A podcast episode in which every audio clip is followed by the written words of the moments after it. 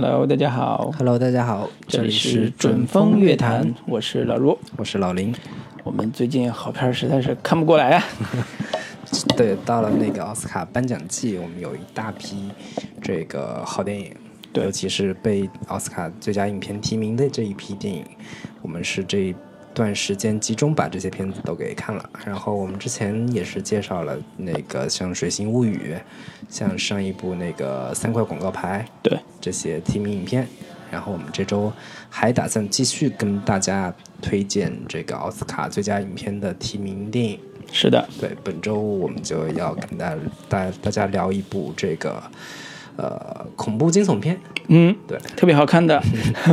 叫《逃出绝命镇》。是我估计这个有不少听众应该挺早之前就看过这部片子了。嗯，因为出的比较早，对，一七年年初就已经是呃，在最早它是在那个圣丹斯电影节嗯，上映的，然后挺早之前各种公众号都也也都已经介绍过了。是然后那个它也是一七年二月份在美国上映，然后上映之后成为一部今年的一部现象级电影吧。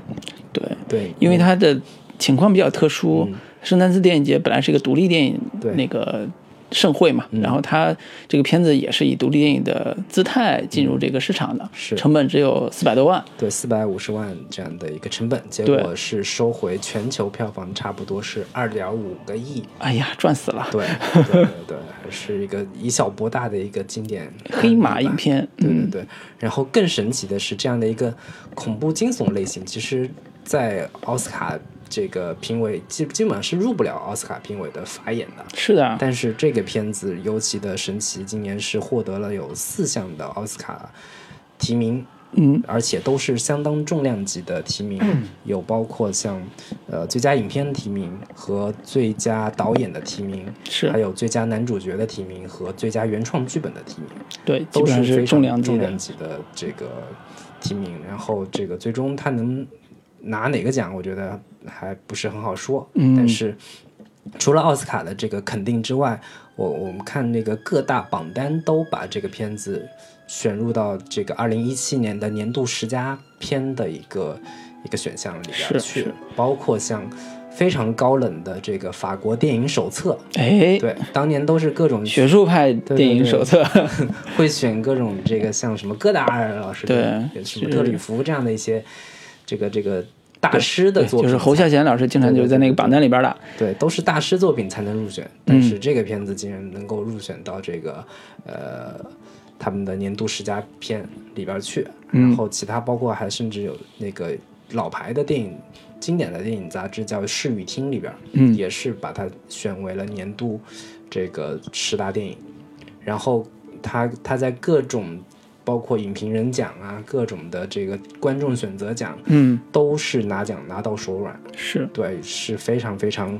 呃话题性十足，然后现现象级的一部电影。对我们今天就要聊一下说。这个片子为什么一部小成本的恐怖惊悚类型片会引起这么大的反响，然后票房上取得这么好的成功，然后在在口碑上、在奖项上又能够这个收到这么多的斩获？是，究竟是有有着什么样的魅力，才让这个片子能够引起这样的一个大的反响？对对对，所以这也是我们今天要着重花时间来聊的这样一部叫名字叫《逃出绝命镇》的电影。对，啊，因为这是一个悬疑惊悚片，所以提前我们还要简单沟通一下，就是呃涉及到部分剧透的内容，所以如果看过的，那大家放心听；看 没看过的，哎，反正每次说都没什么用。我估计如果是恐怖惊悚类型片的爱好者的话，应该是挺早之前都会看过了，因为挺早就应该好多公众号推过的时候都看到过。已经出了资嗯源了。对对对，我觉得大我们还是可以放心说的。对对对，然后简单介绍一下这个片子的一些基本情况吧。这个影片呃《逃出绝命镇》，英文名叫《Get Out》，然后这个导演叫乔丹皮尔，呃，应该是他的一个导演处女作的作品。是对，第一部这个电影竟然能够取得这么好的成就，这个以后估计很难，已经一出道即成高峰，了。有点像大鹏的那个感觉。对，编剧也是乔丹比尔，然后嗯他是之前在这个做过呃比较多的。是演员和配音演员这样的一个工作，包括以喜剧演员为主对啊。喜剧演员，然后包括我特别喜欢的《Rick and Morty》这个哎动画片里边，他也是这个担任其中的一个角色的配音，嗯，然后也是做过其他的这个叫叫皮尔和基尔还是嗯对对一个对一个一个剧吧，对，他是这部剧的呃，应该说是 runner 吧，就创始人这种角色，因为他本来是一个 S N L 的那种脱口秀的演员，是个黑人的脱口秀演员，他本来在那个戏剧舞台上是有是有非常长时间的演出的。对。然后呢，最喜欢扮演角色就是奥巴马，对，所以你可以想象这样一个黑人导演，嗯，呃，平常喜欢说脱口秀，然后各种脱口秀是在美国脱口秀是一个特别对。口味特别重的一个类型，喜剧类型。他们着重是以政治讽刺为为主。如果大家看过那个周六现夜现场的话，嗯会知道说他们有点像台湾的有一档综艺节目叫《全民最大档》，全民大闷锅、嗯那种、比就是那个还要狠的比那个还要狠。他们就是就是直接扮演这个这个，比如说总统、啊、吐槽嗯。然后当下有什么社会热点、社会时事，是。他们会那个紧跟着当当下的热点进行这个剧情的演绎，嗯。然后进行吐槽，对。对这样的一个对一个，包括现在呃正在大家比较喜欢看的那种吐槽大会，嗯。这种形式其实就模仿的他们这种。只不过是没有没有那么口味没有那么没那么重啊没没那么敢说。那么大，对。对对对。然后那个编剧也是乔丹皮尔，然后主演丹尼尔卡卢亚是不应该这个片子大部分的演员都是新人演员，嗯或者说都是观众不是特别熟悉的，至少对国内观众来说不是很熟悉的。嗯然后这个丹尼尔卡卢亚。呃，应该最知名的一个角色就是在《黑镜》第一季第二集里边，嗯，他演的那个黑人小哥，就是踩自行车，然后为了明星打 call 的那个黑人小哥自己的女生打 call，然后嗯那个拿个玻璃玻璃碴子要扎自己，嗯最后被成功收编的一个黑人角色，嗯他应该就是这个他最知名的一个一个一个形象了吧。然后那个他在呃《皮囊》这部剧里边也有一个角色。他他也是有也有出演，然后曾经也担任担任过《皮囊》其中几集的一个编剧的一个工作，应该说也是一个比较有有才华的一个黑人演员吧。是然后另一个女女主是爱丽森·威廉姆斯，她最知名最知名的角色应该就是那个 SBO 的那部剧叫《Girls》，嗯他在里边有一个就是出出演的一个其中的一个角色，也算是稍微也小有一点名气吧，但是也是没有说有太大的知名度。对，就不是那种女一型的那对对对，种角色没，有嗯说有有特别火的，只是有有一点小火在在电视剧圈吧。对对，然后其他的演员包括凯瑟琳·基娜、布莱德利、惠特·福特、福德等等，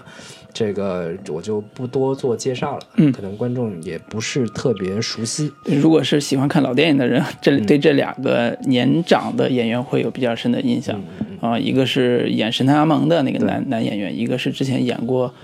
呃一个独立电影《性谎言录像带》的那个女女主。嗯对呃我们早年看电影的时候是 是对她还你也不认识她，还是有呃脸熟的啊。对对对，嗯。然后那个影片片长是一百零四分钟，嗯然后这个基本信息就是这些。然后之前我们也是已经介绍过了，这个片子是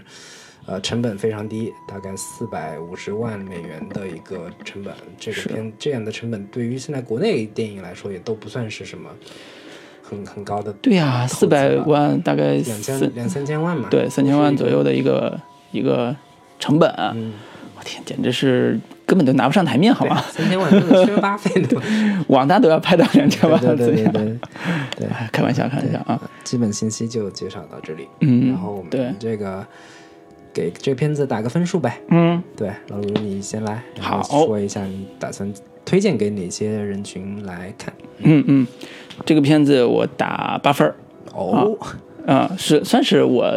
不算我最高的那种类型的，就上一部那个什么我是八点五分嘛，是《水形物语》八点五嘛，对吧？这不是八分，其实呃很大的原因是我在观看这个电影的时候给我带来的新鲜感，嗯。和冲击力，嗯，就是它本身是黑人视角的一个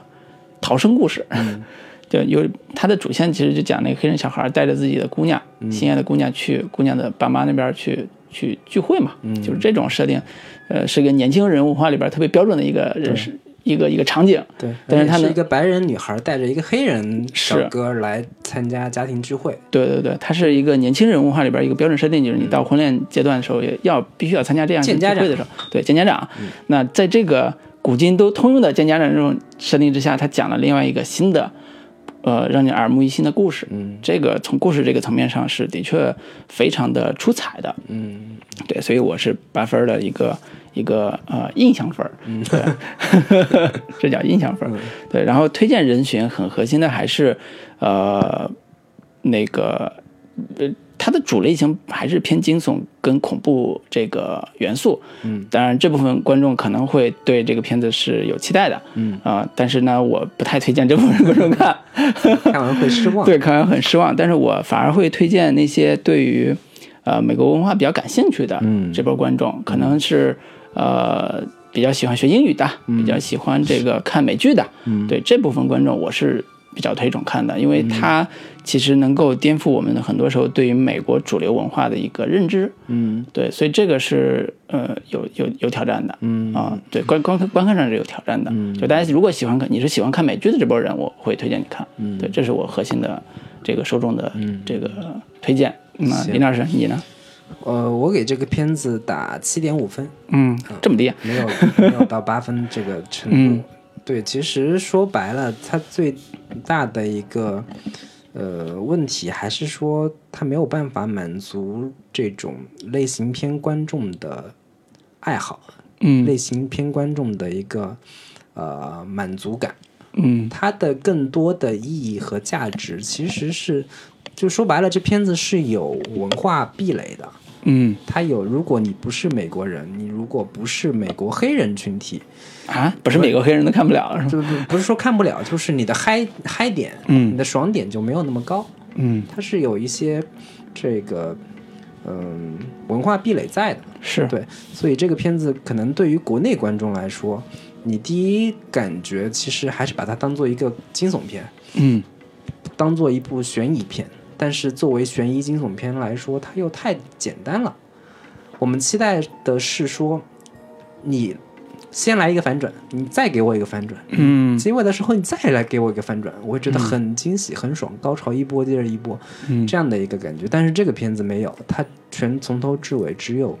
一个爽点。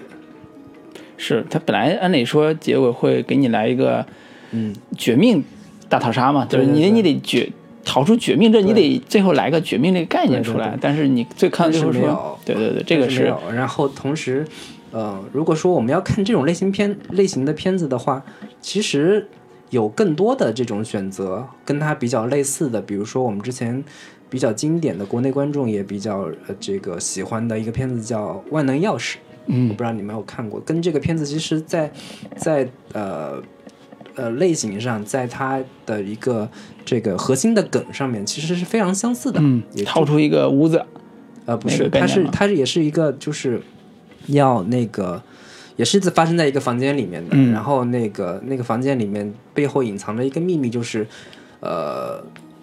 其中的人要要脱离出来，然后把你用利用你的身把你的身体困住，就是一个嗯。年老的老人的灵魂要进入到了一个年进入到了一个年轻女孩的身体里边去，然后永远把你困在这个房间里边，嗯。是这样的一个一个设定。嗯，对，然后也是这个反转，反转一波接着一波，然后结局永远猜不到。就是每每每年，就是每次各种这种榜单，就是说不到结尾，你永远猜不到到底高悬念真相是什么。啊这样的一个片子，高就是这种悬念感反转非常非常激烈的，对，神这个，片子是必然会入入选的。但是《嗯逃出绝命镇》又没有满足到这种这一类观众的一个需求上来说，然后它更多的其实还是嗯，这个它的意义跟价值是在这个片子之外的。嗯展现的是当下美国整体的一个社会焦虑，尤其是黑人群体的一个集体焦虑。他们是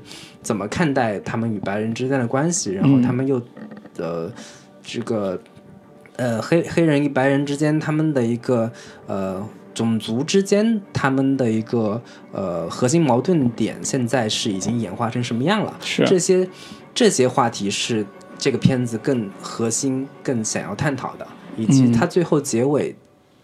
呈现出来的说一个反主流意识形态的一个态度，嗯，或者说它最后结尾呃落在了一个不那么政治正确的这个价值观上，这个是我比较欣赏的。就是 就是所有的这个片子，你你只要是觉得反主流价值观，你都反主流价值观，我就我就嗨，我就爽。但是因为在我看来，就是很多反主流价值观的这些言论，貌似有点疯疯癫癫，貌似有点这个呃不被不不不为人所接受，但其实里边包含的真相是要比这个永远政治正确的那些这个大陆货电影，我觉得是要更多的。嗯，这个也是我。我欣赏这个片子，它切切入的角度，嗯，的一个嗯犀利，嗯，它的一个角度的这个新新颖，这个是我这个给这个片子呃还打了七点五分 好评的一个最核心的一个原因所在。是，然后至于要推荐的人群的话，我刚跟耳朵也有点相似，就是其实。抱着想要去看恐怖惊悚片，抱着去看各种反转，然后甚至是有点像《德州电锯杀人狂》这样子的这个动作血腥这样的一个类型片的期待去看的话，观众的话，我是不是很推荐？然后还是也还是说有有就是有考据批观的那批观众，有有对于电影的社会意义。呃，电影的文化价值会比较感兴趣的那批观众，我觉得其实是挺推荐你们去拿这个片子作为一个呃分析文本，嗯，看看说美国电影是如何去展现呃社会问题，去展现文化焦虑，去展现这个社会矛盾，他们是通如何通过这样的一个类型片的一个壳子，把这些东西给包装进去的，是。对。嗯，尤其是如何展现黑人 黑人的种族问题的，对对对，这个部分，嗯，好，那我们这部分打分环节就到这里，到这里。啊。然后，片子我们要不要就是简单介绍一下剧情方面的？对，我觉得是要简要介绍一下，不然的话，这个下下边聊这个剧情会让没看过的有点稍微有点懵逼。对，不过这个剧情还是比较简单的。对，简单说一下，其实就是一个黑人小伙儿叫这个克里斯，嗯。克里斯，然后是一个摄影师，然后那个他交往了一个白人女朋友，那个白人女朋友叫 Ruth，吧，这个杰克跟 Ruth 的那个 那个 Ruth，然后那个呃白人女朋友长得非常漂亮，非常的白，非常的嫩，白还 行。对，然后那个就是属于美国那种大甜妞嘛，对，漂亮的甜妞那种感觉的。对，然后那个呃。两人交往了大概四五个月之后，白人女孩准备说：“我把你带回家见见我家长，见见我父母吧。”然后黑人小哥还有一点这个担心，说：“你父母都是白人，然后他们知不知道你交往了一个交往的是一个黑人黑人男朋友？”然后那女孩还各种这个跟他呃安慰他说：“你放心，我父母不是种族主义者啊，就是你就安心放心放心来吧。”然后那个。黑人小哥这俩人就一块儿回到了他们有点像，应该是在乡间的一个大别墅里边。嗯，然后这里边有他的呃父亲，有他的母亲，还有他的一个哥哥和和其他的一群人。然后那个男主到了那儿之后，一开始觉得还一切都还挺正常的，但是慢慢发现，在他们家的几个黑人管家、黑人佣人都非常奇怪。然后那个，呃，一个黑人女女佣人晚上经常半夜在这个开着灯对着镜对着这个窗户在在那边这个像是在照镜子。然后还有个黑人管家是半夜在外边乱跑 啊跑步。嗯。然后那个女主的这个母亲还是一个催眠师，然后催眠师进入她的一个潜意识里面，帮她把烟给戒了，等等的，就发现这个这一家人都非常奇怪。然后那个知道这个呃克里斯来来了之后，他们家有各种的这个朋友啊，他们举办了一个大 party，举办了个大 party 之后，那个这个这个呃。各种的白人的呃中老年人过来，然后甚至还发现说，其中的一个黑白人老太太身边有一个黑人小伙儿，感觉像是他的新找的一个这个情人那种感觉。嗯，然后那个克里斯就觉得有点奇怪，就偷偷拍给他拍了一张照片，拍了一张照，结果那个因为开着闪闪光灯，然后忽然那个这个黑人小鲜肉就有点发狂，就这个。抓着他说：“赶紧出去，出去！”就是就是那个片名，这个英文名叫《Get Out》，Get Out。嗯，对。然后那个就是黑人小哥就有点吓到了，就对了，好，这个这个这个家里有点有点奇怪。对，就更加怀疑说，这个为什么他会黑人小哥为什么会发怒，以及这个家到底是发生什么事儿了？对。所以他就开开始怀疑说，难道那个黑人小哥是被这个白人富太太？对，包养包养了，就做性奴了吧？对对对，估计是那种的，所以他就把照片发给他一个在外地的一个不在这个城市的一个好哥们儿，就是是他的一个发小。嗯，然后呢，那发小就也跟他猜嘛，说有可能啊，什么你注意安全啊。那个发小所承担的角色就是不断的在呃做最最。可怕的幻想，就是观众听起来好像就是胡扯。就是我听说他里面有台词说，我听说黑白人最喜欢把黑人当成性奴了。他那个男的是不是他的那个一个性奴？然后说那个，反正各种幻想，幻想说最糟糕的情况就是这个各种白人会虐待黑人，种种的这个就是在黑人心目中的最可怕的幻想。嗯，他都会。就是在观众听听起来会特别的觉得特别扯，但到故事的结尾，他会告诉你说这一切可能都是真的，不是我们黑人在在幻想，在幻想，而且比这个当性奴还要更惨的事情，对对对，要发生，就就 就越来越发现这个房间里面，这个房子里边的这个黑人好像是生活在这群白人的阴影之下，嗯，然后最后结尾的时候，他在那个。一个呃阁楼里边吧，一个一个仓小仓库里边，发现了一一组照片，里边是这个呃女主跟各种黑人男性非常亲密的合照，嗯，然后那个那个露丝就是那个白人白人白人女主，之前跟他说是你是我交往的第一个黑人男朋友，是，然后在这个时候他。忽然意识到这个事情好像有点不对劲。嗯，对，在一个月黑风高的夜晚，然后这一家人集体的把这个黑人小哥给堵住了。好，故事结尾我 先讲到这里，对对对，不能再讲了。到底是一个什么样的惊心动魄的一个故事呢？对对，嗯，好吧，那这个故事就。戛然而止，是吧？但是这个是我们。但其实我觉得我们一会儿说还是会把对，还是会提到他的一些一些对对一些点。其实，在观看的过程中，呃，反正最后看完之后，你不会觉得这个故事是因为它是恐怖片或者因为它是惊悚片，所以它。变得这么好看，其实不会这么不这不不会这么想的，所以我我是觉得，如果我们到时候把底露出来，你也别骂我们。而 且 而且，我觉得这个故事其实，在一开始，但我看的时候啊，我一开始会把它当成一个类似于像鬼怪屋的这种设定的片子，就是一个人冒险进到一个屋子里边，这个屋子里边是有背后藏着一个巨大的能够威胁他的生命的一个东西，这个东西可能是像这个剧里边的一家人，可能是一个背后隐藏的怪物，像那个。那个 IT 里边那个那个怪物一样，小丑怪物一样，或者是什么一样，它有一个强设定，就是你进来你就别想出来了，嗯，你想出来就是死路一条，就是那种那种感觉的设定，对，所以这是在一开始对针对这个故事的一个呃大类型上是是在我看的时候是有期待的，嗯，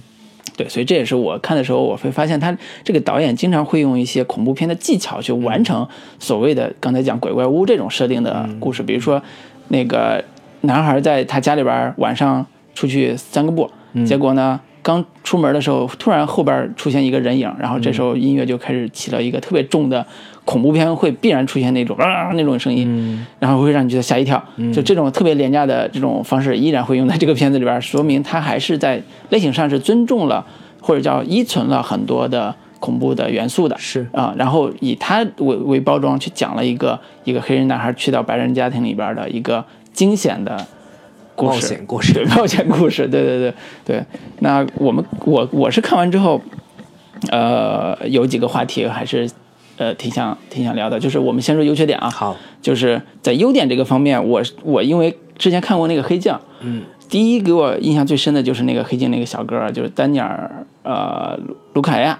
啊、卡路亚演的这个男主，小哥，对，黑人小哥，就是他本来是一个呃很，他不是那种黑人里边也不算大帅哥这种类型的，他看起来是一个特别普通的是，要说优点是吗？对他看起来是一个特别普通的一个年轻的一个演员，嗯，但是他在这个里边演戏的时候，我会觉得他在呃中间一个特别重要的重场戏，就是他妈妈在晚上催眠他的那个场景里边，嗯。所展现出来的表演的这个技巧，嗯。是，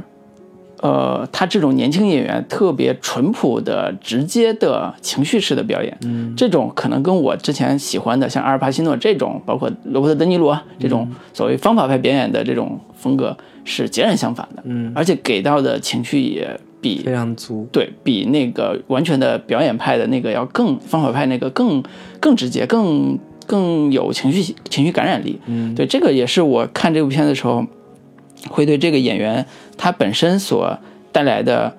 这么好的表演力所惊惊艳的。嗯啊、甚至有时候会联想到我们之前看那个《This Is Us》那个美剧里边，那个男主就是那个弟弟，那个黑人演员嗯的表演。嗯，就是我说我操，现在黑人演员的表演都这么厉害了吗？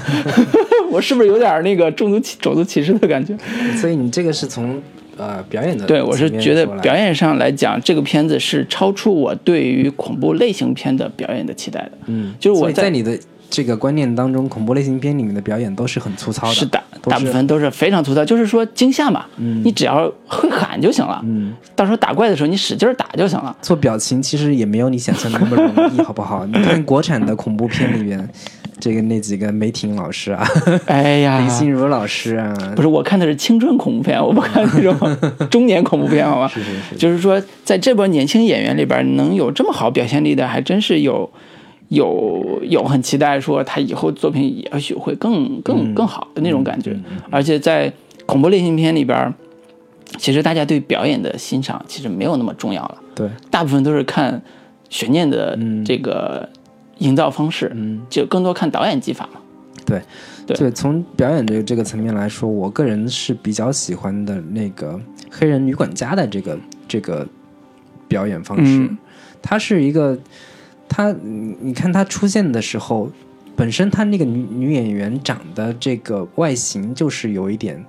稍微让人有点诡异的那个感觉的一个一个形象，但是嗯与此同时，她出场的好几场这个戏都是呃特写为主。嗯，我发现他是给他推，就是面部表情推的非常非常近，然后极其考验他在微表情的一个处理上的一个功力。然后他在那几场戏，尤其是当男主这个呃跟他他跟他解释是说，你早上的那个手机，嗯我我是不小心给你不小心动了你的手机，我跟你道歉，怎么怎么样的。然后然后男主说没事儿，我不会告密的。嗯，然后这个时候，那个、那个、那个、那个，这个黑人女管家的这个表情，这个表演就非常非常的精彩和到位。因为这个时候，他体内的一个呃黑人的一个意识正在慢慢的苏醒，然后但是体内的那个白人意识又极力的要把他给压制住。然后这个时候，他在极力的维持脸上微笑的表情，与此同时，他的眼眼眼泪又流流了下来，嗯就是这种非常激烈的内心冲突的那个表演，在这场里边，他的一个演技体现的是非常的淋漓尽致。嗯，是的，然后以及他整个片子的这个演员表演集体都在都挺好的，都对没有说哪对，所以这个这个戏有个很大的意外，就是我本来看一部以剧情和悬念为主的片子的时候，突然发现这帮演员竟然 他的表演意外的惊喜啊对表演的能力和最后产生的效果也远远超过这个所谓悬念本身。嗯嗯，呃，对，就是我我是最近几年发现说，呃，恐怖惊悚片原先其实是一个小成本类型，嗯，然后就是商业类型里边对对对，比较好操作的一个卖点很清晰的一个部分。嗯嗯，就是早年间就是各种卖血浆啊，卖嗯各种这个廉价的剥削电影的这种特质，但是是我发现这两年其实越来越多的小就是所谓的小成本恐怖惊悚片，他们在这个质感和品质的追求上是越来越精致，越来越嗯往这个、呃。精致化的这个方向去发展。之前我聊我们聊过的那个那个 It，就是呃小丑回魂，嗯，是其中之一。然后这个其实尽管它也只有四百五十万的票房，但是四百五十万的成本。呃成成本，但是它在各个层面上都已经做到了非常精致化的一个程度。是，对我我如果说优点的话，我个人对这个片子的一个剧本层面上的一个呃铺排嗯和细节上的一个考究讲究，我觉得是给我留下比较深刻的印象。嗯就是那个里边有大量的情节，其实是很值得你去呃回味的。嗯当你看完整个片子，你再回头想的时候，你不太会觉得说这个片子到哪哪哪有有漏洞，或者说嗯他在做人物的时候，其实是非常的嗯细致的。比如说，他给这个男主克里斯安排的人物身份设定是一个呃黑白影像的摄影师，嗯，这就呃给后边还是有暗示的。对有暗示是说，嗯呃，一方面是说他有非常好的观察能力，嗯，他会能注意到每个人的一个状态，是，哪哪哪不对，嗯。然后哪哪因为，摄影师本来就是以观察为他的职业诉求的一个点。对对。对，嗯，所以他最后后面会发现种种的这个问题所在，我觉得这个也是非常合情合理理的。对。然后嗯。他也他跟他在饭桌上那一场还交代交代了说他自己是受过这个柔道的训练的，嗯。这个也也为后边说他竟然能够大战这这个全家全家人的嗯。这个、这个这个这个高潮戏，其实也是埋了一个扣子，可以去作为一个呼应的。然后前面一场戏，他们那个男主跟女主两个人开着车去到回到女主家，然后你我们这这个时候可以注意到说，是其实是女主在开车，嗯。因为呃有铺垫说他母亲小时候因为出车祸死了，他是对于开车是有心理阴影的，嗯。这个细节他都已经注意到了，以及是说那个他们开车的过程中撞到了一头鹿，嗯。突然冲出来的一头鹿，然后那头鹿被撞死之后，男主看到了那头鹿死的死状之后，心理心理上有非常大的一个受到冲击的这个这个这个场景，其实也是暗合了他这个他母亲去世出车祸去世的这个心理阴影的这个点，嗯以及是说忽然就是有警警察来检查他们的身份证嘛，然后他女朋友就拦着说。那个为什么要检查我男朋友的身份证？就是因为他是黑人嘛，反正就是潜台词是那个意思嘛，嗯就是说那个观众看起来像是那个那个女主一就是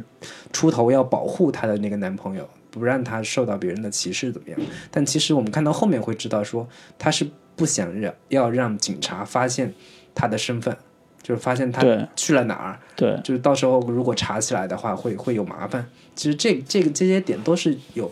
有比较多重的这个意义跟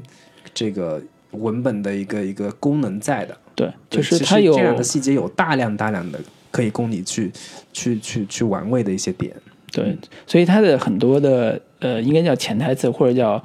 呃铺陈的部分是设计的非常的精妙的。对，啊、不会说我就是大老粗，我上来就给你大悬念，它有很多很多细节一直在铺人物跟整个的大的叫钩子，我们那个经常做戏叫钩子，对对对对，钩子先给必须你要有钩子。对钩子先做好，然后等着你一步一步往前往前走，掉到一个坑里边，然后看你怎么逃出来。这个设定是做的非常好的，对。而且它也是在大的结构上是符合呃恐怖片的或者叫悬疑片的类型的，嗯，所以这个部分是它本身结构是非常工整的，嗯，在工整之外，其实刚才也讲了很多所谓的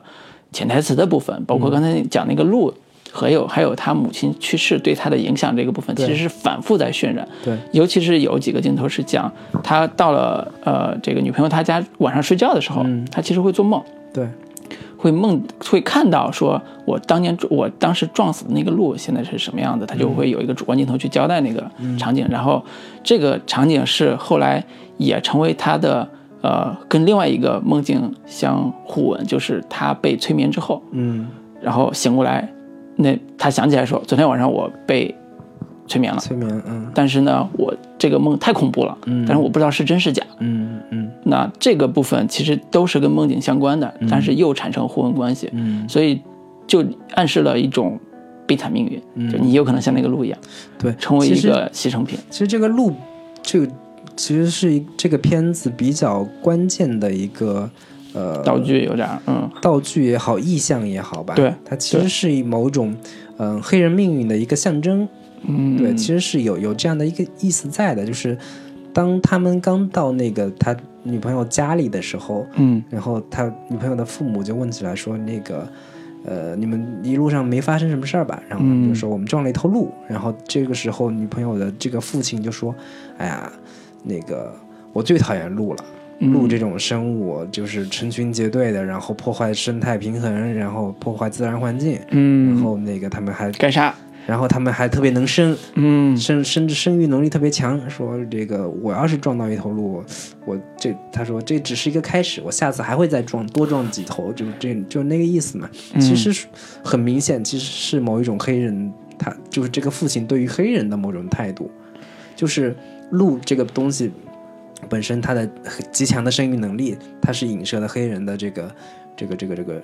呃身体特质。然后以及是说他们会破坏环境等等的，这些都是比较这个有点过度诠释了。我觉得 我觉得是很很嗯明显的一个对于黑人的一个隐喻在。我觉得他有点是暗示说，对于我比我要低等的生物，我是根本就不怜悯的。就是有我，我觉得我从这个角度来讲，我是觉得鹿的一个意义，但是它跟黑人必然关系没有，我不会想那么深，我只是会觉得他们都是将来会成为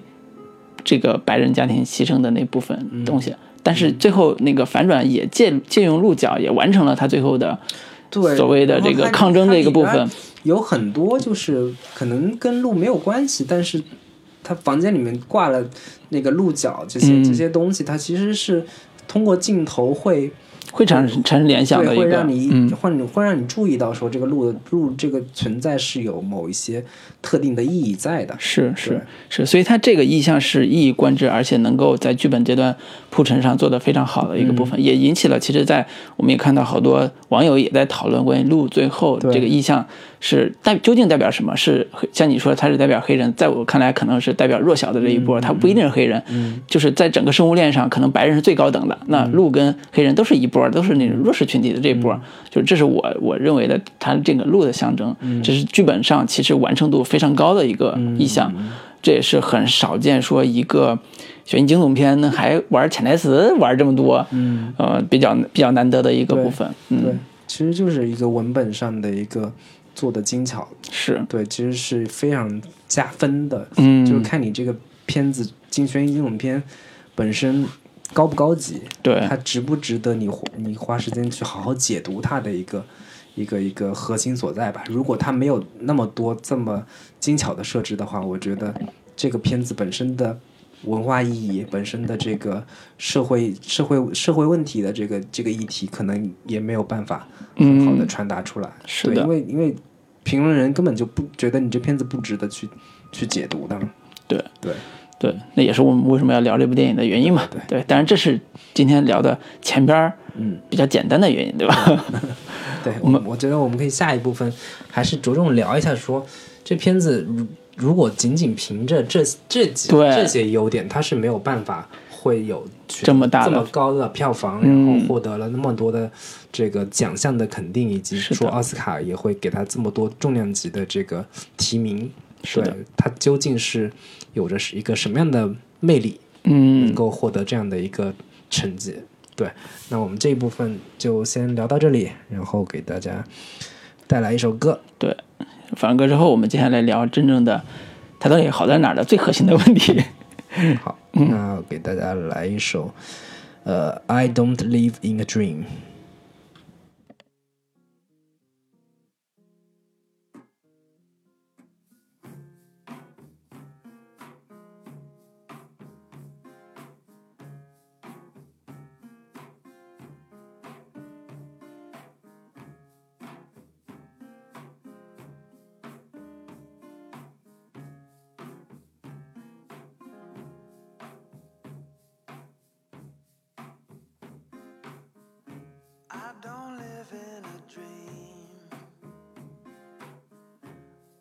don't live in a dream. I don't live in some land forgotten. I don't live in a dream. No, I, I don't live in a dream.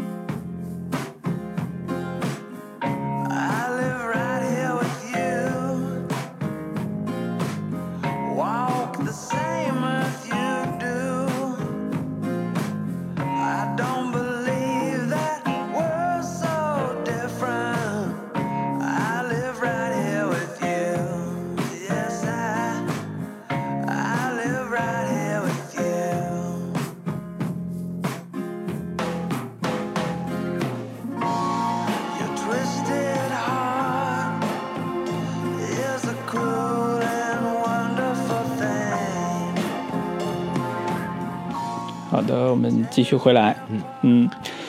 我们接着聊上趴话题，它取得了很大的反响，但是同时也引起了很大争议。争议点是说，这是一部政治特别不正确的电影。为什么最近老关心这个话题呢？对对对，就是美国，就是政治正确这个事儿已经成为了一个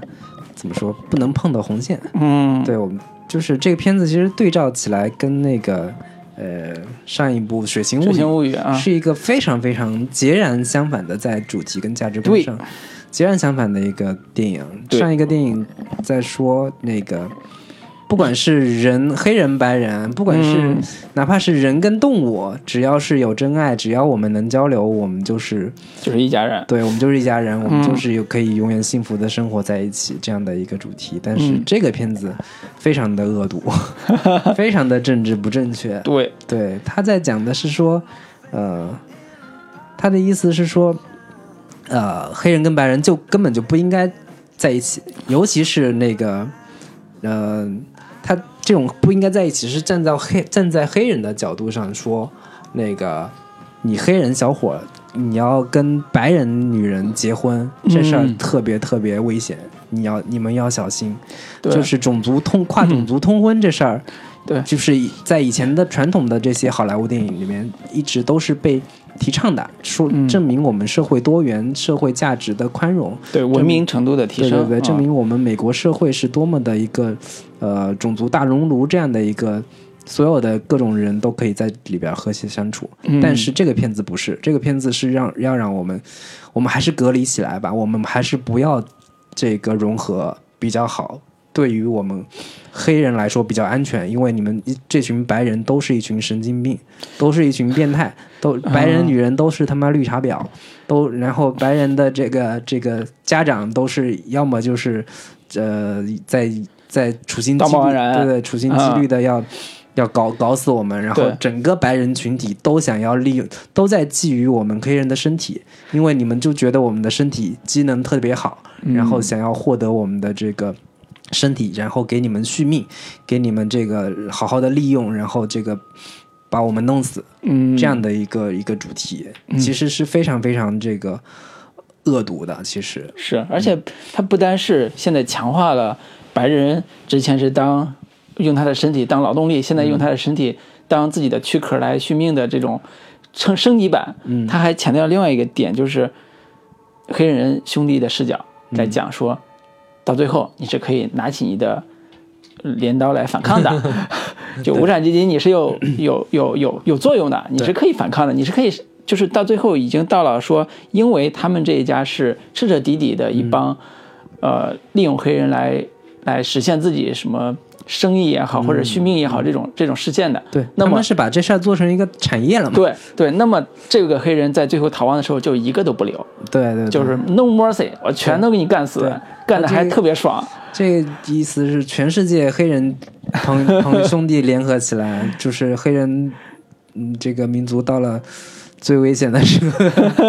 对对对，所以你看完之后，你会突然会有一点有一点替白人兄弟担心，说你你如果再这样下去，真的有一天黑黑白两两个大战必就就必然一触即发，就有点那种嗯，黑白之间必有一战。对，当然我们有点瞎操心了啊，这个。对对对，但但它这个其实其实是只是一个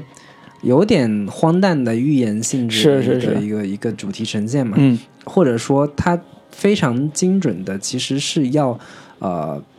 拍给黑人观众看的。在我看来，这个片子其实是主要是它的主要受众是黑人群体，所以我们中国观众看起来没有那么的嗯没有那么爽，或者说没有那么强烈的代入感，其实是。是有有原因的，我相信这个黑人观众在电影院里边，尤其是看到后后半部分后三分之一的这个这个黑人小哥忽然爆发，把这个所有白人都给干死这个场景的时候，我相信估计他们都会在电影院里面起立鼓掌，然后看得非常爽。就好像当年看那个李小龙电影，然后这个嗯一个黄种人替我们去打白人，然后黑人观众在里边看得非常爽，就就是其实是同样的一个心理状态。嗯，对，我我我稍稍可能不太同意你这个这种欣赏趣味啊，这个。这不是我欣赏趣味，对我这我是有一点对，嗯。它是一个黑人视角的电影，嗯，对，它是一个黑人视角讲被奴役的黑人，然后如何逃出来，就是反抗的这个过程。嗯。但是我其实看到的是说，它既既然票房这么好，就超过了、呃一部单纯的黑人电影的这种、这种这种票房的话，它一定是讲了更大的一个主题，就是它其实还是讲黑白的冲突，嗯。就是黑人和白人在奴隶时代，就是所谓的奴隶，就是南方种植园奴隶时代，到现在依然为止，大家所谓的种族问题依然在如今被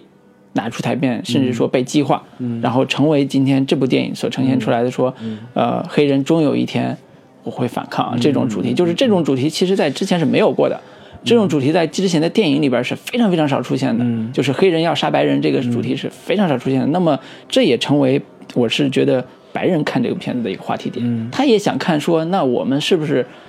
对这个事情是是做错了，或者是有有自己的，而且是当然当然是一个寓言式的喜剧式的方式去看的，他不会说我这这是真事儿，他还是在一种夸张的，它有点像恶搞的形式。对对对，有点像那种预言式，包括说咱们之前说它有点像黑镜的那种设定的这种风格，是成为他一个呃可接受范围之内的讨论。嗯，虽然有点荒诞，虽然有点夸张，但是它是可接受范围之内的，而且是白人在这看的时候，他其实也有嗨点。我不觉得黑人就只有黑人有嗨点，黑人看是嗨点，然后白人看是一个很很意味深长，或者说很这个百感交集的某一种这个心态，就是他可以如果。呃，保守一点的白人看、嗯会觉得有点不爽，我被冒犯到了。但是如果更白左一点的这种这种白人观众，他会看的也有点这个怎么说？呃呃，会站更多站在黑人角度上去跟他们一块儿一块儿乐，一块儿去去去去，大家这个呃嘻嘻哈哈一场就就就嗯完了，他也不会说。对这个片子有什么批判？这个这个角度，嗯。或者甚至是说，对于他这种表现态度和他的这种叙事的这个呃角度，还更多的报以欣赏的某一种是的。这种这种态度认同这种视觉呃故事处理的方式，嗯嗯嗯。对，所以他还是会挑战，呃，比较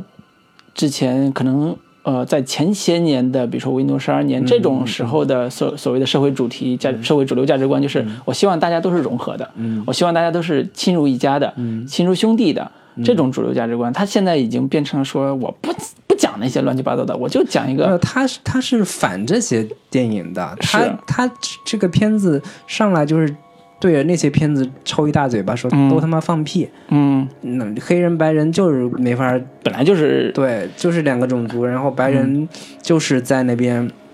欺压我们，就是在那边。这个片子非常恶毒的一点是说，我我把它当成是另一个版本的，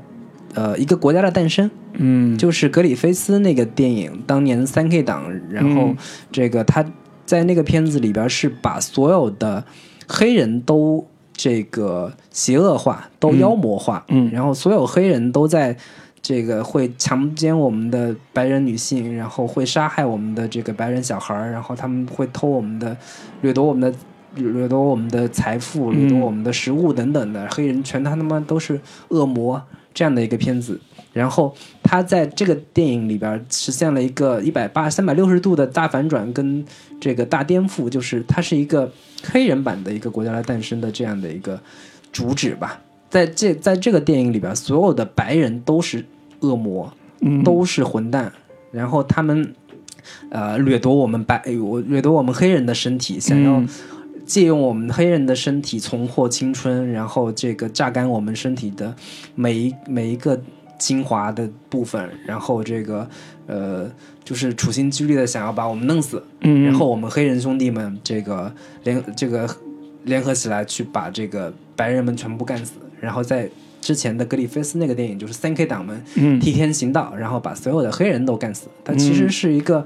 呃，从主题到立场到价值观都是反当年的这样的一个，呃，一直以来的一个主题，嗯。去去去重新做一个非常大的颠覆跟反转。是。对，而且它有，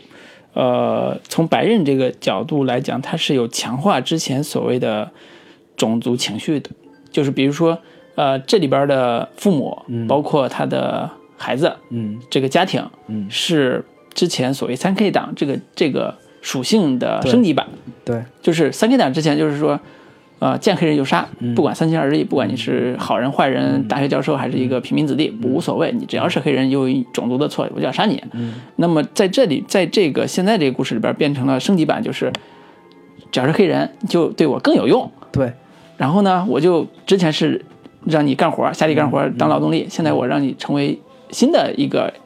呃有用的躯体。对，它是包装在某一种政治正确，或者是包包装在某一种当下这个主流白人群体对于黑人的刻板印象这个基础上去做的这个呃是怎么说升级也好，就是就是美国社会有种种不同的，就是现在会被认为说是某一种正面的歧视，嗯，就是正向的歧视，就是说你们黑人都是身体机能特别好的，你们的性能力都特别强，然后你们这个在体育上都会取得很好的成就，就是给你一个非常明确的标签。这个标签貌似是对你的某种肯定，就像是对于黄种人来说，你们的数学特别好，你们嗯特别会赚钱，你们都嗯特别的勤劳勇敢，跟这个这个蝗虫一样的这样兢兢业业每天劳动这样的一个，然后呃刻板印象吧，算是、嗯嗯对。然后在这样的基础上，他们对黑人也是同样的这样的一个一个一个正向歧视的基础上，然嗯后说我们要拿你们的身体来为我所用，然后我们我们这个又又是白人的灵魂，又有能够获得黑人的这个超强的身体素质，我们就可以这个怎么说？独霸完美天下，完美了，对，就就完美了。我就白人就完美了，对对就有点那种感觉。所以这个故事在在呃它的大命题上是很有挑战性的，对对对，就整个故事的大命题上是很挑战现在的，就是川普时代的这个是美国公众的这个情绪的。嗯，就是在奥巴马时代，大家那个时候会普遍认为，因为我们选了第一位黑人总统，嗯。所以大家对于黑人这个所谓的种族问题是不存在了。嗯，你看，我们都已经选出黑人总统了，难道我们还歧视黑人吗？甚至在这电影里边就有一个著名台词，就很重要的台词，就是那个爸爸说：“如果奥巴马第三次选，我们还是我还是会选他的。”对对对，就是这个是很讽刺，就但你看到最后，你会觉得特别讽刺这个话。所以这个是呃美国主流的社会情绪变化或者叫社会价值观变化的一个真实真实写照，就是在在川普时代之后，特别强调说我要筑高墙在墨西哥边境，我要呃不允许伊斯兰人进我的国家对，我要怎么着怎么着就就开始树敌，对，就这种在各种的种族问题上去挑唆族群之间的矛盾，嗯嗯其实是一个川普是一个非常白人中心主义的一个一个一个呃总统嘛，对对，所以这个其实是川普时代呃白人黑人关系的某一种隐喻，某一种语言性质的，有点看似荒诞的一个一个一个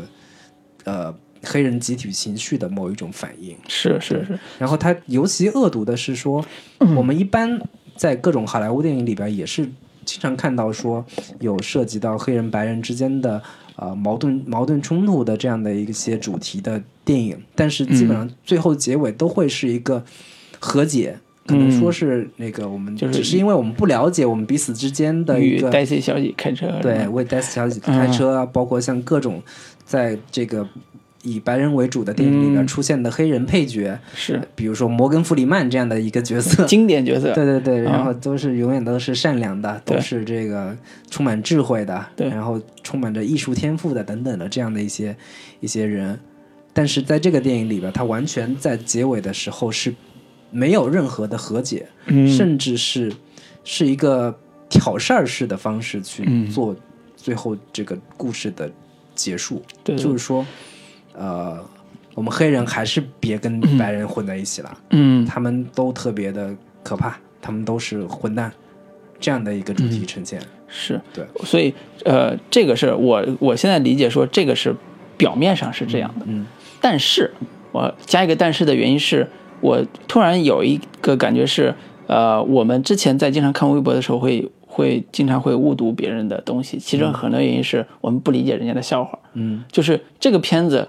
可能它就是一个导演开的一个大笑话，嗯。就是他说我用幽默的方式给你展示一个更荒诞的一个故事，嗯。让你知道说如果黑白对抗的时候会产生什么结果，嗯。就是他。就是现在好多，就包括我们刚才讲恶毒啊、什么之类的，其实并不是说我们对片就就真的认为这个片子是一个恶毒的片子当，然，它不是真真正意义上的恶毒，对。但是它的这个恶毒当中是包含着某一种真相在的。是，就是说，其实“恶毒”这个词儿是好多现在呃有的网友看了这个片子之后，他的第一反应是说，你竟然鼓励黑人去杀白人，你竟然鼓励种族歧视的这个扩大化，你竟然怎么怎么着？其实我是会对这种论点是有质疑的，我是会觉得，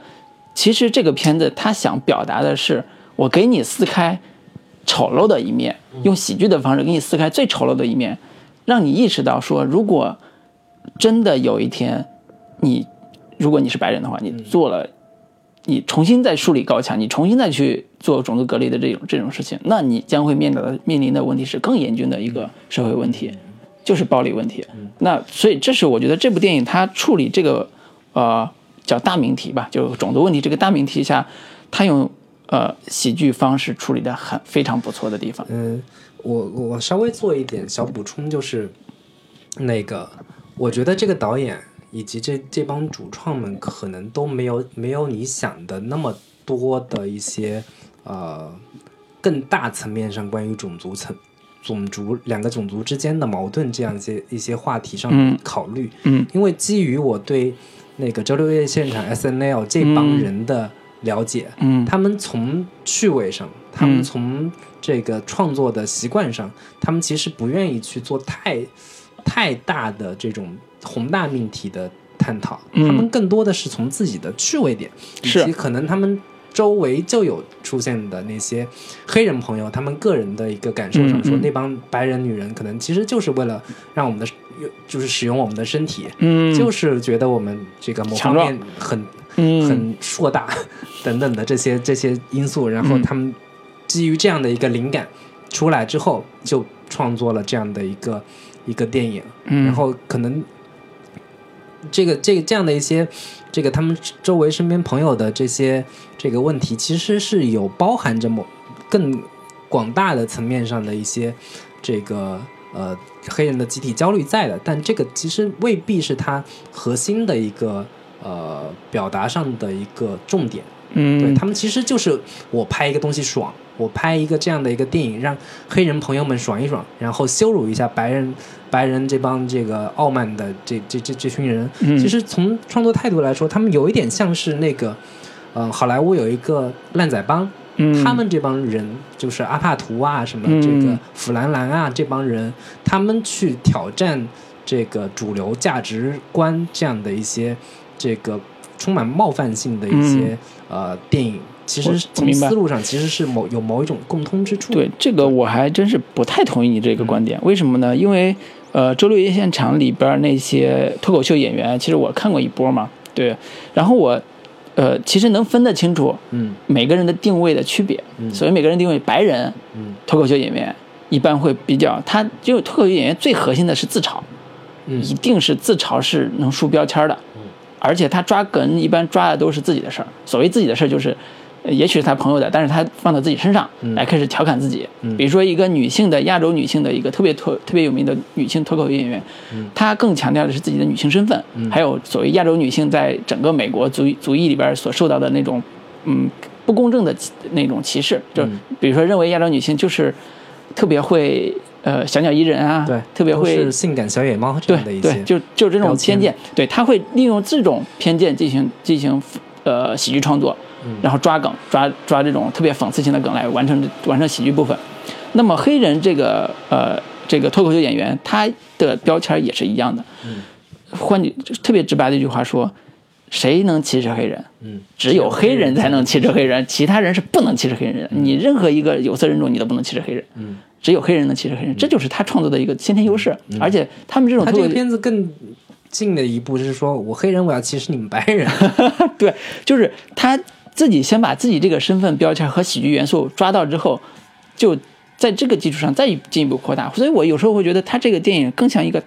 更大的一个笑话，对他来讲更大一个段子。嗯对他抓的是在黑人的这个社会身份和自我认知上的一个荒诞性的结果。嗯对，有点像犹太人的的焦虑会反映在伍迪·艾伦这种人身上，他用他的这种呃焦虑感来产生一个喜剧喜剧笑话，然后来调侃自己，调侃甚至调侃自己犹太人的身份。对，所以这个这个也是我刚才说，它像一个呃一直在探索的关于种族问题的一个升级版。嗯就是那么简单来说，之前是偏见，那现在就不是偏见了，现在是赤裸裸的剥削和这种叫什么屠杀了。嗯就是你已经开始把我当意识的奴隶，然后让我成为一个傀儡了，那这可不行，我就得想办法弄死你们。就是它的最后结尾是一种反抗性式结尾，这个是它一个大笑话之后的一个呃叫什么暴力性的一个结结果而已。嗯但是它整个主题还是我刚才讲的那个呃喜剧的升级版。嗯嗯，它不喜剧的升级。对，就是它的笑话的升级版。嗯嗯嗯就是你把它理解成一个笑话，而不是像现在好多豆瓣网友说的，你的政治也太他妈不正确了吧？你怎么能这样呢？你怎么能暴力呢？你怎么能这个恶毒的这个攻击这个呃黑人和白人之间的这种所谓和谐友好大局面呢？嗯就是其实是没有看懂说他为什么用喜剧的方式去处理这些元素跟桥段，是因为它本来是一个。你可以想象成一个有人脱口秀给你讲一个段子这种方式来完成这样一个故事，嗯他没有说所谓的特别正儿八经的政治诉求。嗯，其实我认同你后边说的，就是他没有正儿八经的所谓的政治诉求，说我就要为黑人出口气，嗯，我就要为黑人什么呃黑奴于天路，你知道吧？就是要阐明一个更大的一个社会社会叫什么社会理念的，没有。他其实还是在娱乐性非常强的这种故事基础上去表达一个关于种族问题的一个新的呃冲突，新的冲突的升级版。就是就是经常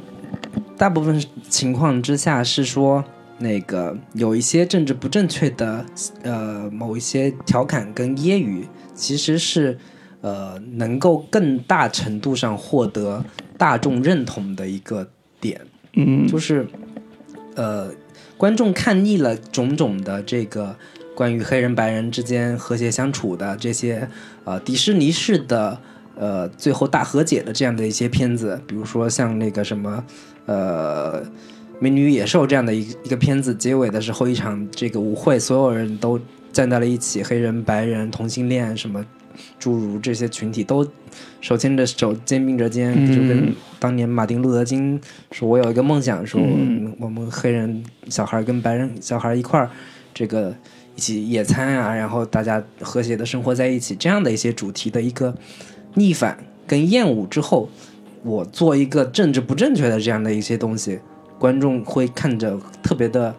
无论是黑人观众也好，还是白人观众也好，都会觉得这个很有意思。对这个东西，我们以前没有看过，然后很多情况下是某一种社会真相的一个反应。嗯，就是我们确实这个可能白人女性对我们黑人身体是一个剥削的情况。然后这个 我们这个黑人群黑人朋友们，我们一定要小心，我们一定要不要不要被那些白白人婊子们给骗了，这样的一个一个一个主题跟意识，在这个片子里面呈现出来。对，我觉得这个有一点像什么，像嗯，像另外一个笑话，就有点像是呃，我们上大学的时候经常会有一个段子，是一个大学。女生跟一个外国小哥谈恋爱了，嗯，然后几个月之后他们分手了，外国小哥就特别痛苦，哭诉说，原来他跟我在一起就是为了学英语，等等，就是这就都是这种对，就是就其实他有点像这个，他有点像这个，就是他的对于呃所谓种族通婚啊，什么黑人白人通婚的这种处理，我觉得更像这种嗯。喜剧式的讽刺式的这种处理，而不是像特别严肃的去探讨说他们种族通婚这种。所谓种族隔离的这个余余波吧，这种感觉的，就是因为我其实你呃，我不觉得黑人你你足够有资格跟我通婚，或者说因为我白人，我觉得你黑人足够强壮，所以我才跟你在一起。就是他是更多的调侃式的。我相信，因为我们不是生活在美国嘛，但是我相信在美国正儿八经生活的人，他们去叫什么？如果真有不喜欢黑人的话，他一定不是这个点。嗯，它一定是有其他的点，嗯，比如说社会治安问题，比如说这个资源的分配问题，比如说之前有一个呃特别好玩的一个议题是，有白人去呃跟联邦法庭去控诉，说因为实施了这个黑人保护这这种所谓的平等和平平等原则吧，导致我们白人的工作的机会越来越少，对，甚至是说。美国社会现在是白人有点是对，就是弱势群体嘛。弱势群体，对你骂也不敢骂，说对说也不敢说，骂也不敢骂，然后你整个语言就就害怕别人说你种族歧视，就整个人活得特别的憋屈，就会遇到这种这种反弹性的这种情绪。对，就是这种情绪，其实，在那个很多美国的那些。比如说我之前那个特别喜欢的那个《Rick and Morty》里边，其实是有有呈现的，就是黑人这些这些人，然后在在里边那个呃稍微怎么怎么样，然后那个这个里边的白人就就就说你们是在博同情等。对对对，包括像最近这几年奥斯卡每次。到了颁奖季，对对对，呃，比如说今今年提名没有黑人演员在里边那黑人演员就集体抗议了。对，你说凭什么对你们对你们 为什么没有我们提名？所以这两年老是有这个什么丹泽尔华盛顿啊，月光男孩啊，对对，这样的一些人会会会出现。对，所以在美国这种大的政治环境下，大家对于这种种族问题还是特别敏感的。对，比较敏感。对，一旦讨论到特别严肃的这个部分的时候，都特别正经。嗯啊，反而这部片子会让人眼前一亮，是特别不正经。对对对对。然后不正经的让你觉得啊，好像在在不正经当中又有对又有话又有想表达的真相，跟真的是在反映某一些黑人群体的一些集体焦虑是的在里边，是的，这这也是他比较高明的一面，所以这也是他为什么说在票房上能够取得这个成功，同时又在口碑和奖项上又能够有所斩获的一个核心的。关键是所在，所以也看出来说，美国这个电影界，我们不得不羡慕啊！美国电影界电影同仁们，他们在创作上跟整个社会时代结合的点是非常之紧密的。嗯，就社会情绪抓的也非常的准。嗯，比如说奥巴马时代，你这个片子出来就觉得特别的 low，你觉得你怎么能做出这种片子呢？对吧？人黑人总统当黑人当总统，大家都一呃。这种和和气气的生活不多好啊！但是在川普时代这个片子出来的时候，就特别 解气，对对对，特别有这种震撼力。嗯，对，所以这也是，呃，我们在在在看到国内电影的时候，有时候会觉得，经常会，呃，想说是不是这个电影没有表达，空无一物，没有任何的这种，呃，社会的感染力或者情绪的表达的时候，会会在反思说，那到底问题出在哪儿？对，其实就是说白了，那个所有的类型片，或者说所有的这个爆款电影，票房上取得成功的一些现象级的一些电影，或者说口碑上都获得巨大成功的电影，其实背后都是有某一种这个社会的集体焦虑，至少是社会当中某一个群体的人的集体焦虑被这个电影呈现出来了，嗯。所以它才会有那么好的口碑，或者说那么大的争议，嗯。然后在票房上也会呈现出某一些这个爆款的这这这个现象。是，对我觉得这个其实是一个挺值得讨论的一个话题。对。对对，因为我们也观可以观察一下这几年的一个现象，就是，呃，电视剧是首当其冲的。电视剧有一个类型叫社会话题剧，对话题剧，对，社会话题剧有个特别标杆性的东西，就是当前国际民生，老百姓最关心什么，我就做什么。比如说最关心房子的问题，那我做蜗居；最关心生二胎问题，那我就做二胎；最关心生孩子的问题，就是小儿难养，什么之类的。反正就是这一类的社会话题剧，一直是整个电视剧市场的一个大主流。就是从现实剧的角度来讲啊，就是国家不是现在提倡现实剧吗？这是大主流。但是往往会发现一个很核心的问题是，大家对于现实问题的讨论都往往浮于表面。嗯就是就是头痛医头，呃头痛医头，脚痛医脚。嗯，就是你房子没蜗居嘛，你你蜗居还算做得好的啊。嗯，就是蜗居你房子没有房子，那你怎么结婚？嗯啊，怎么两人生呃这个解决住的问题？然后因为这个感情出现了问题，嗯然后怎么解决？嗯，就是这种比较呃简单化的以现实为基础的这种呃追社会思潮的剧，其实生命力一般都不长。对嗯，对，一般都是这阵风过去之后就就过去了，嗯，那不会再再看了，嗯，反而是像有的做的还很不错的，嗯啊，比如说这个情圣 对哎，其其实开玩笑了其实就是电视剧的话，其实这两年有一些就是可能他没有核心的想要去展现这这样的一些话题，但是嗯它触碰到了当下的某一些痛点，比嗯如说《欢乐颂》这样的一些这个电视剧，对。它其实并没有说要去展现说这个是呃那个那个那个曲筱绡这种这个富家女，嗯和那个蒋欣演的那个女孩儿的那种从农村里或者说从家庭家境不是很好的一个女孩儿之间这样的一个社会矛盾的这些点，嗯其实是隐藏隐含在这个电影这个电视剧里边儿的，但是它会被敏锐的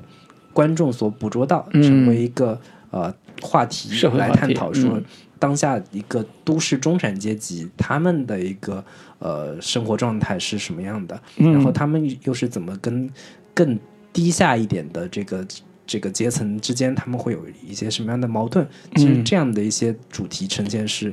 这个当下可能会会会呃会成为一个爆款，会成为一个热潮的一个、嗯。一个核心的点在。是。对，呃，《欢乐颂》算是一个在近几年关于社会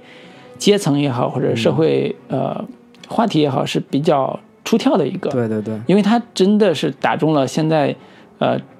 呃偏中产的这波嗯。年轻人嗯。对于未来生活的一种恐惧感，对。或者叫不确定感。对，啊、因为他四个人，四个女的都代表了不同的不同的出身的出身，对。对。这个是相当有映射性的。对。他对嗯对，然后还有像这个《我的前半生》，其实也是某一种就是呃女性的集体焦虑的一个嗯。展现，嗯就是我一个女人，我结婚了，嗯。我远离职场了，嗯。我可能没有更好的社会就是工作能力了。嗯。然后当我结婚之后，我把所有的这些寄托都依靠在某一个男人身上。嗯，当这个男人如果呃出轨了，我该怎么办？嗯。就是这个其实是一个当下这个都市女性大绝大多数多数的中产阶级女性的一个集体焦虑的一个所在。一方面是呃丈夫出轨是一个集体就是中年三十多岁中年之后丈夫出轨，对，同时自己的职业也面临一个新的职业上面，我又我又没有呃我脱离社会太久了，对我又没有办法这个重新这个自力更生自力更生该怎么办？嗯，对，这个其实是大众比较关心的，尤其是女性观众比较关心的。只是不过，是，哪怕是做家庭主妇，她都幻想有一天，我如果走上职场，嗯，我最想做的是唐晶这种的，对对对。还是做成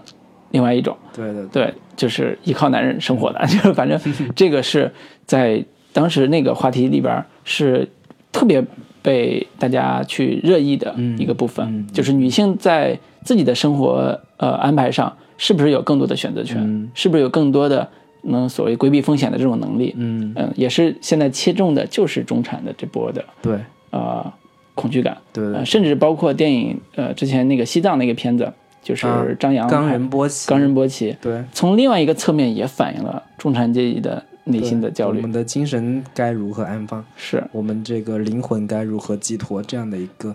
更普遍的、对，更更集体的一些一些一些焦虑，嗯。以及说我们原先对于西藏的某一种幻想，嗯，他们就是原先我们一直对认为说西藏是一个净土，那里没有被物质所污染，然后每个人内心都非常的纯洁，他们都这个都都都灵魂上特别的干净等等的这些这样的一些幻想都在这个电影里边儿，呃，观众。在这个片子里边释放了这个自己的焦虑，然后同时心灵得到了净化，是等等的这样的一些一些一些主题。所以呃，从呃实际的我们看到国内的电影也好，网剧或者电视剧也好，最核心的是呃这部分题材大部分都偏现实感、嗯。现实性题材，嗯。反而在呃类型性比较强的，比如说悬疑啊、罪案啊，包括喜剧、嗯。这个部分里边，嗯，在表达形式上还是会弱一些。对，对，这个是现在呃可能比较遗憾的地方，因为比如说我们就举之前那个记忆大师对。这一个系列的对，部分，记忆大师也好，然后包括这个陈正道之前包拍的那个催眠大师，对，这些片子，其实我们很难在这样的一些恐怖惊惊悚元素这个包装下的类型片里边找到我们能够对应的情感焦虑也好，嗯。社会焦虑也好，都没有办法在这样的片子里面能够找到。是，尤其是我印象最深的记忆大师，我去电影院看的嘛，嗯，上来都是一个某国，你知道？什么 T T 式，对，神经病啊！我我不知道这他妈是哪儿？这是南方还是北方？这是这个这个东北还是海南？对，而且一看都不像国内的那种环境，，然后基本上这个不会，就整个把这个这个这个现实都给抽空掉了，嗯然后完全在那边这个玩玩这个叙事上的翻转呀、嗯。然后玩这种这个、呃、这个所谓的悬念的设定。嗯设定啊，然后它这些悬念悬念设定。你你从技术层面上来说，它会它确实是要比《逃出绝命镇》这些要做的更复杂的，嗯嗯，但是这些复杂对于观众来说是找不到这个找不到嗨点，对找不到嗨点，找不到对应的情感寄托的，是。那你这个东西就就很难让观众产生共鸣感。是，所以它票房不好也对，也是有很正常的，在的。对其实就是所有的这些好的类型片、爆款的类型片，其实背后都是有呃比较强的一个社会的对社会情绪集体的嗯集体焦虑的某一种反应在是是，嗯包括其实漏了一个最大的一个片子《啊。战狼》嘛，对，《战狼二》啊，《战狼二》其实是是一个，它非常精准的找到了一个当下的一个国民的集体集体情绪。对，有点那种狂欢性质的对对对，大国崛起的这个狂欢感？终于这个游一把了，终于可以这个站屹立在世界之巅，说了二二三十年，终于屹立世界之巅那种狂喜，在这个片子里边是有特别大的反应的。对，有嗯。有特别大的一个宣泄的一个一个点在的，对，是。尤其是我们就是已经是到了，就是我们在国际上也已经可以就话语权越来越重了对然后非洲朋友们也都是叫我爸爸，叫爸爸，然后干儿子如何如何的，其实是也是某一种这个非常朴素的一种这个呃怎么说大众情感的一个、一个嗯。嗯一个展现。对，而且是也也是中国自己对于所谓大国意识的一个新的推动吧，嗯就是大中国作为一个核心概念来讲，一直是所谓华夏民族一个理念嘛。那么它的标准就是我是大国，嗯。这个理念其实在几千年前就一千两千年前都已经树立了，只不过因为我们近代受到很多的这个帝国主义的压迫，所以我们是不是一个大国了？那近二三十年又随着经济发展，这种大国的意识慢慢又开始成为主流的官方媒体的推崇的话语。那么在尤其在这几年，一直有大国崛起类似的这种这种话题，包括纪录片，包括这种媒体反复宣传，形成一种特别强的大国的崛起的幻觉，当然也是事实了。对。对，所以这这也是战狼在后来成为一个强宣强宣泄型的，呃，所谓爱国主义的这样一部亿票房，简直是。对，简直惊天地泣鬼神的这样一个作品。对，其实有有还有几个几个呃作品吧。嗯，也都是这样的一个情绪之下的一个成为社会热热点的一个呃代表，就是之前的那个我在故宫修文物，嗯，其实是某一种对于，就是其实当下年轻观众，嗯，他们对于我们现在我泱泱大国，对我我泱泱大国，地产物博，对我我历史悠久，有这么多辉煌的文化，嗯，然后包括那个这个综艺节目《国家宝藏》，嗯，其实也都是同样的一个。呃，集体心理，嗯，在在在在背后所所呈现出来的一个现象，嗯，对。但是不得不说，呃，我在故宫修文物是在呃这个层次里边，嗯，做的是非常好的。它其实背后除了这些这个文物的一个自豪感之外，其实是有更多的一部分匠人精神的。当然，当然，当然，就是他如果要对比刚才说那个。呃，国家宝藏这种节目来讲，我在故宫修文物的层次要比国家宝藏要高，不知道几几千里了。会落回到就是人本身的一个生活，该如何去做选择？我几十年如一日的我对于某一些东西的热爱，我可以做一辈子这样的一些事情的这个价值观上的。对他其实捕捉了中国现在当下少有的呃。匠心的这个匠心独具的这种这种人格嗯的魅力，嗯，其实在国内的呃大部分的行业里边很少见的，因为行业变化太快了，你很难坚守。但是故宫又故宫里边那些文物又是一个你非常需要你去坚守的一个几十年做冷板凳，然后去修复的这样一个这样一个过程。它展现出来那些人所表达出来对于自己的这份工作的热爱和自己对手艺精通这个事情的执着，对，是特别打动人。对对对，就我觉得这种。对于普通人的这种表达是远远超过了像类似《战狼》、像类似《国家宝藏》这种仅仅宣扬说我地大物博、我大国崛起、我个人命运这个都是以前建建立在祖国的这个强大基础上的这种情怀，我是更认同这种对这种呃人文色彩更重的部分的。嗯嗯嗯。那我们今天。就聊到这里。好的，你这边还有什么哪些东西要补充的吗？没有了。就是其实最后还是要要说一下，就是我们其实挺期待说我们的这个不不管是电视剧的创作者还是电影的创作者，能够更多的从呃展现社会集体焦虑或者说社会的集体心态这个层面上，从《逃出绝命镇》这样的电影里边能够学习到一点这个可以借鉴的经验。和和和方法是，就是如何能够抓到当下的一个呃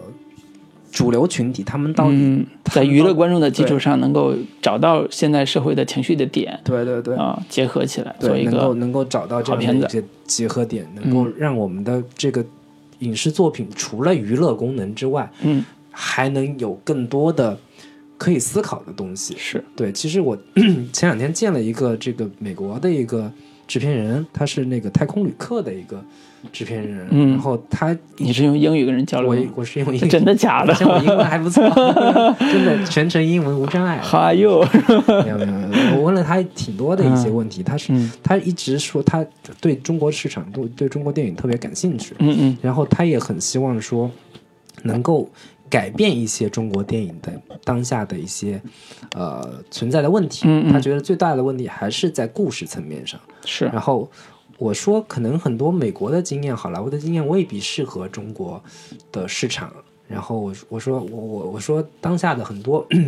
这个电影公司的老板们还是希望说纯娱乐化。我们就是觉得说。生活现实生活已经那么累了，那么这个辛苦了，我们就想在电影院里面可能这个看看喜剧啊，然后乐一乐，开开心心的完就就就就就结束了。嗯，但是他觉得不行，他觉得电影还是得给人留下一些思考的东西。嗯，他也这个也是这个他能就是接触各种中国的编剧、中国的这个团队，想要从这个层面上去改变的一个一个核心的点。对，我觉我觉得这个是他还是回到一个特别简单的一个话题上，就是先学会讲一个有共鸣的故事，对，然后把这个故事做得更好看一些。嗯，我觉得这是其实就是哪怕是恐怖惊悚片，对也好，我们就国国产可怕片那么多，我觉得真的是挺好的一个容器，嗯它可能未必会那么的。就是你，你甚至都你都不用去出现鬼之类的，就是审查上的一个非常这个敏感的一些点。你看，像《逃出绝命镇》，他有做什么这个特别恐怖的一些什么，就是神神鬼鬼的这些，嗯然后水浆横飞的这些东西吗？没有，人家还是可以取得这样的好的一个成绩，然后能让那么多人产生共鸣。那我们的国产恐怖片就不要老是拍什么《京城八十一号》呀，哎什么什么是这个这个这个这个这个那个的，对吧？《西安大战之子》啊什么之类的这些东西，你还是就是很好的一个容器，可以。呃容纳很多这个社会集体焦虑的东西，嗯放在这样的一个类型片里面去好好创作出来一个好东西出来。是的，对，嗯，我们很期待林老师你下一部作品。我加油！好的，好，那今天跟大家聊到这里，嗯，嗯，好的，拜拜。拜拜，准备放首结束的歌。好的。